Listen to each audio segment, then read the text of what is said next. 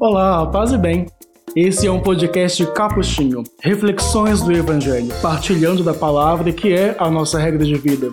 Nesse momento, fique numa posição confortável, concentre-se e vamos juntos anunciar o Evangelho com a nossa vida. Paz e bem e boa reflexão. Olá, paz e bem para você que nos acompanha nesse momento de reflexão do Evangelho. Seja bem-vindo, seja bem-vinda de onde você estiver. Eu sou Igor Marcelo, assessor de comunicação dos Capuchinhos. E vamos juntos começar mais um Reflexões do Evangelho. E este é o nosso episódio de número 37. No Evangelho de hoje nós vamos refletir o 19 domingo do tempo comum, em Mateus, capítulo 14, versículos de 22 a 33. Na reflexão de hoje, Jesus se apresenta a seus discípulos como certeza de esperança em meio à noite e à tempestade. Vamos chamar aqui nosso amigo Feijão Júnior para nos ajudar nessa reflexão. Olá, Feijão Júnior, tudo bem? Olá, Igor, tudo bem? Paz e bem a você que nos acompanha nessa reflexão do Evangelho. Sim, é o 19 domingo do tempo comum e nós estamos aí nesse trecho do Evangelho de Mateus em que a gente se prepara para ouvir o discurso que Jesus vai fazer sobre a igreja, lá no capítulo 16. Então, enquanto isso, a gente vai se, apro se aproximando do discurso com os relatos que de algum modo apontam para a realidade da igreja. E o texto de hoje é um texto bastante conhecido nosso, ele está narrado duas vezes em Mateus, uma vez é esta, de uma travessia do mar que os discípulos fazem sem Jesus e Jesus vai ao encontro deles. Aqui nós estamos seguindo muito de perto a ordem do Evangelho de Marcos. Em Marcos é assim, no capítulo 6. Jesus envia os discípulos, os discípulos voltam a Jesus, eles partem para descansar num lugar deserto, as multidões tomam conhecimento disso, se antecipam, Jesus tem compaixão delas, divide os cinco pães e os dois peixes, dispersa de novo a multidão e os discípulos vão atravessando o mar. E é nesse momento que Jesus vai até eles. Então, é a mesma ordem de Mateus. Jesus enviou os discípulos, deu-lhes aquelas longas recomendações do, do, do, capítulo 10, e agora eles já voltaram, ele já partiu o pão. É um texto que nós não é, partilhamos, porque na semana passada foi a festa da transfiguração, então substituiu o texto. Hoje nós já estamos depois da partilha do pão, quando os discípulos vão atravessar o mar. Então vamos ao texto. Mateus 14, 22 a 33. Depois da multiplicação dos pães, é a maneira como a liturgia situa o texto, mas ele mesmo começa no versículo 22 dizendo: Jesus mandou que os discípulos entrassem na barca e seguissem à sua frente para o outro lado do mar, enquanto ele despediria as multidões. Aqui Mateus está resolvendo um problema de Marcos, porque em Marcos diz que Jesus obrigou os discípulos a entrar no barco e não fala por quê. então Mateus resolve esse problema, diz que ele estava fazendo isso para poder despedir as multidões. Depois de despedi-las, Jesus subiu ao monte para orar a sós. É, em Mateus não é tão comum essa, essa postura de Jesus. Em Lucas nós vamos encontrá-lo fazendo mais isso, de rezar sozinho. Mas é, é bonito encontrar no Evangelho as expressões de que Jesus ele também rezava. Isso me chama atenção, eu gosto disso. Bastante. Porque no fundo diz que, quer dizer, se ele, que é o Filho de Deus, tem uma, uma preocupação de nutrir essa relação de intimidade com o Pai, tem essa preocupação de se colocar em sintonia com Ele, bom, quem somos nós para não querer fazê-lo, né? É. Então, no, no, fundo, é aquilo que diz a carta aos Hebreus, que Jesus é o autor e consumador de nossa fé, porque ele também teve que fazer um caminho de fé. Ele também não está dispensado disso. Então, é, é um gesto bonito, me, me agrada ver essas expressões de que Jesus subiu para rezar a sós. A noite chegou e Jesus continuava ali sozinho. Aqui é preciso lembrar-se que a, a, a, noite, o dia, o entardecer, o amanhecer, eles serão para sempre na memória dos evangelhos uma referência da morte e da ressurreição. Sim. Até hoje é assim, quando nós rezamos a, as completas, os salmos todos falam de morte, de treva, etc. E às vezes nos hinos de laudes nós já encontramos lá na oração da manhã a saudação da ressurreição, já que amanhã recorda a ressurreição de Jesus, etc. Isso porque lá no, nos relatos da paixão, Jesus morre num fim de tarde. e ressuscita numa madrugada prometedora da luz do sol que vai chegar. Então, quando diz que a noite chegou e Jesus continuava ali sozinho, veja, está Jesus sozinho de um lado, estão os discípulos sozinhos do outro. Como vai acontecer lá na paixão depois? Então, no fundo, se nós estamos dizendo que essa marca, o que o relato inteiro se refere à situação da, da igreja, então nós estamos dizendo que às vezes pode acontecer de a igreja, quer ver, quer veja o versículo seguinte. A barca, porém, já longe da terra, era agitada pelas ondas, pois o vento era contrário. Quer dizer, em algum momento da comunidade eclesial, ou da vida da, da, da gente também, uh, nós vamos ter essa sensação de uma travessia escura, de uma travessia incerta, com vento contrário e abandonados por ele. Ele está só na terra, ou enterrado, se quiser né? e a gente está aqui só balançando no meio do mar, seja a barca da comunidade, seja a barca do coração. Me lembra muito a noite de sábado, talvez, depois da sexta-feira da paixão, o período que os discípulos passaram com medo trancado, na, por exemplo. Uhum. Depois vai aparecer de novo essa expressão de que eles estão trancados várias vezes, né? Aparece na, naquela na noite do sábado, na noite do, do, do, domingo, quando Jesus finalmente vai até eles, né, se apresenta e diz a paz esteja convosco. Né? Então, sim, de fato, a cena se remete, não é, não é à toa, não. Uma travessia, no fundo, nos evangelhos, seja uma travessia do mar, uma travessia do rio, uma travessia de um obstáculo qualquer, sempre insinua essa, essa travessia da fé que tem que ser feita. A travessia da, do abandono para o encontro, do desespero para a esperança, da solidão para o reencontro, da falta de fé, do medo para a fé. Então, no, no, fundo, esse texto muito explicitamente se refere à travessia pascal da fé da comunidade. Tá.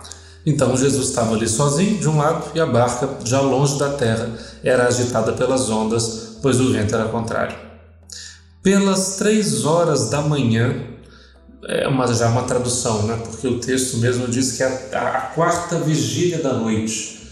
Lembre-se que eles contam a, as horas de três em três horas, né? Uhum. Então, a noite tem quatro vigílias. Uma do entardecer, das 18 às, às, às 21, uma já no meio da noite, alta noite, 21 meia-noite, a terceira vigília de meia-noite às três da, da manhã e a quarta vigília das três da manhã até o amanhecer. Veja que não é no meio da noite. Já, já é exatamente, já é o finalzinho da noite, é aquela aquela madrugada que já promete o amanhecer. Então, nessa hora, nessa hora em que a noite começa aos poucos a se tornar dia, Jesus veio até os discípulos andando sobre o mar. E é por isso que já é o fim da noite né? porque ele está vindo. Assim como o sol já vem e começa a desenhar a marca do amanhecer lá no horizonte, mesmo antes do sol sair, aqui também. Assim ele já vem chegando e de algum modo a noite escura da travessia já vai ficando para trás. Né? É isso. E vem andando sobre o mar. Isso é interessante. Né? É claro que, bom, o ressuscitado no texto pode andar onde ele quiser. Né? Quem botou ele aqui sobre o mar? O, o evangelista. Ele pode, ele coloca Jesus onde ele quiser. Né? Mas para dizer que. E é bonito que seja assim, que ele não vem de outro lugar senão daquilo mesmo que causa medo. Ali do meio da tempestade é dali que ele vem.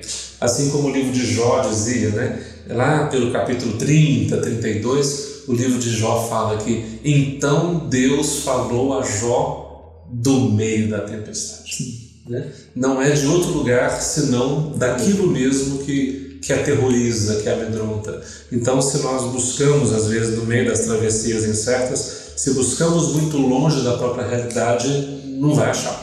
Porque o lugar de encontrá-lo é exatamente ali, do meio, no meio daquilo que nos causa medo.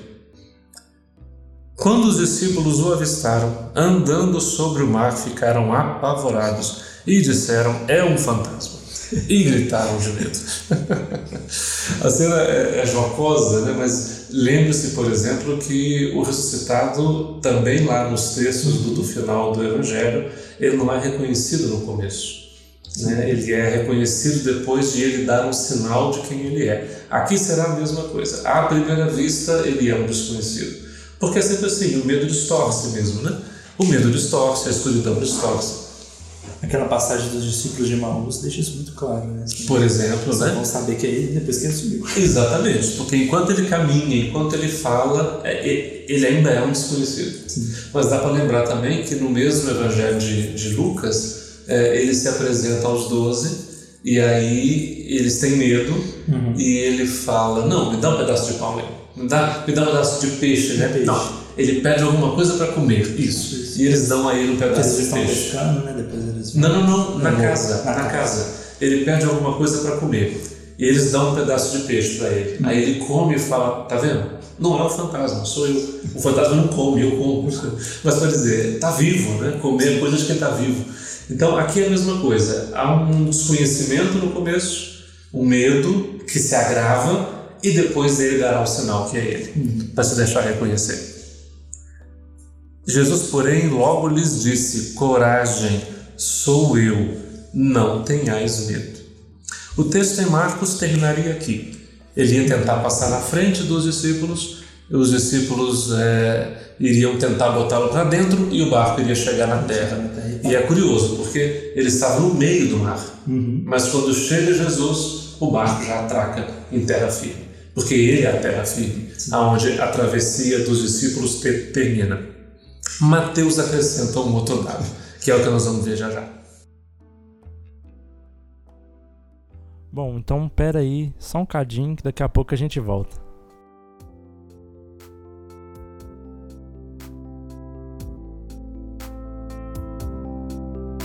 Espaço Frater, um ambiente fraterno onde promovemos cultura e espiritualidade franciscana, seja de forma física ou virtual, nos cursos e eventos ou ainda nos produtos de nossa loja. Saiba mais em espaçofrater.com.br.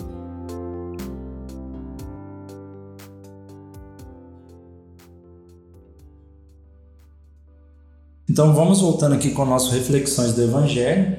Falei, a gente parou no momento em que Jesus é, pede aos discípulos que tenham coragem, né?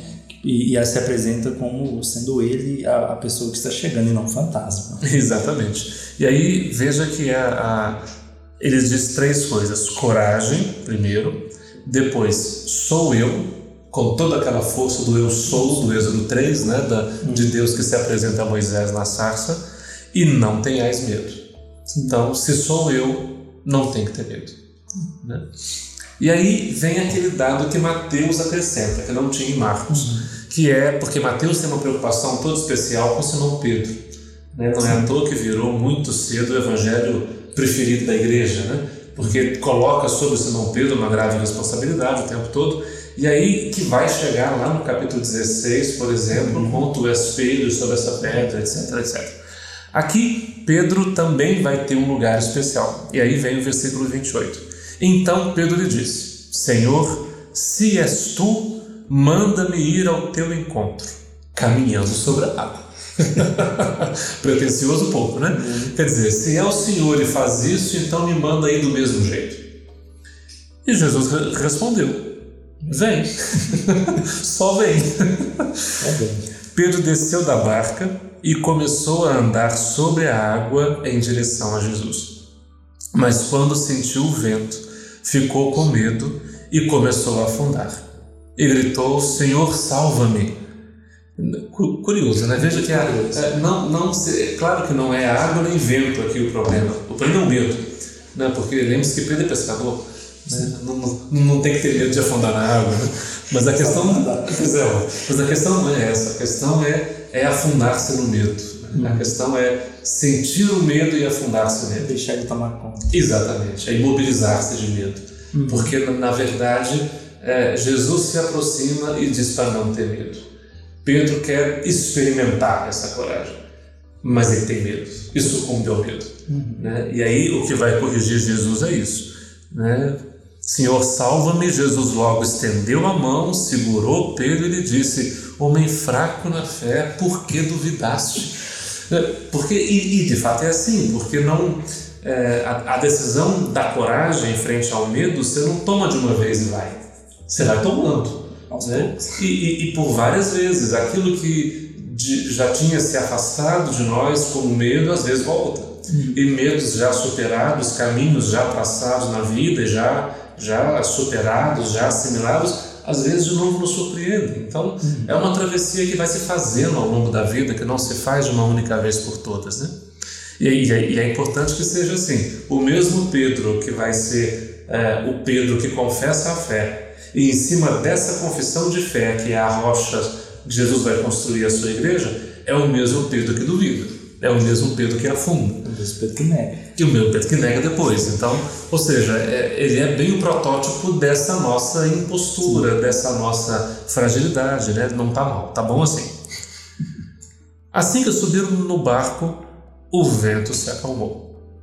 Que interessante. É, a noite continua, a travessia continua, mas tendo no barco já acalma o vento. Lembre-se que Pedro teve medo por causa do vento. Sim. Ele sentiu o vento, teve medo e afundou. Com Jesus no barco, o vento diminuiu.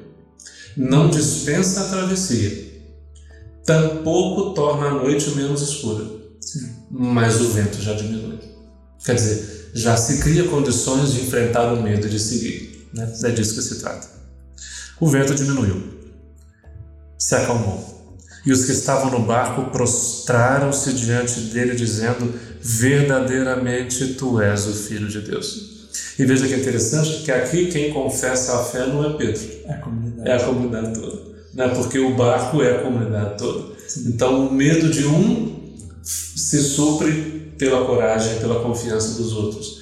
Né? O afundar de um se nutre pela confiança do, do, dos outros. Enfim, é bom que a gente não esteja no barco sozinho, é bom se lembrar disso, né? Sim. E é bom ler esse texto, não tanto com a, é, o olhar só fechado em Simão Pedro, mas com o olhar aberto, para que a gente também, ora no lugar daqueles que estão no barco, ora no lugar de Simão Pedro, a gente vá aprendendo a fazer as travessias da vida e em nenhuma delas se sentir tão abandonado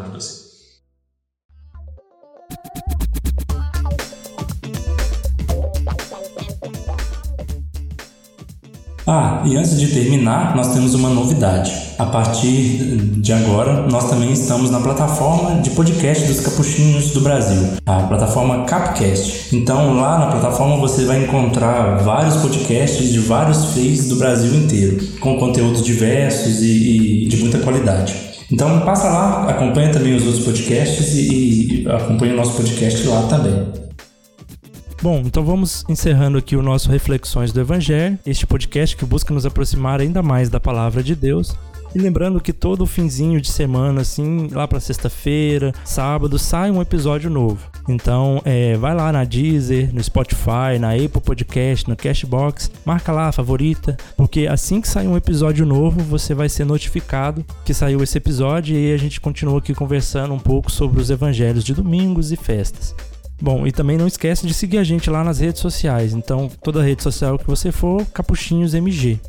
E a gente possa ser exemplo de Pedro, é, confiar em, em Jesus nos momentos de dificuldade e seguir junto com eles enfrentando essas dificuldades. Até semana que vem, paz e bem. Até semana que vem, paz e bem. O podcast que você ouviu foi produzido pela Assessoria de Comunicação dos Franciscanos Capuchinhos em Minas Gerais, com a apresentação e o roteiro de Igor Marcelo e Frei João Júnior. Vinhetas, Frei Douglas Leandro. Parte técnica, Igor Marcelo. Você acabou de ouvir mais um programa da Capcast, Central de Podcasts dos Capuchinhos do Brasil. Paz e bem.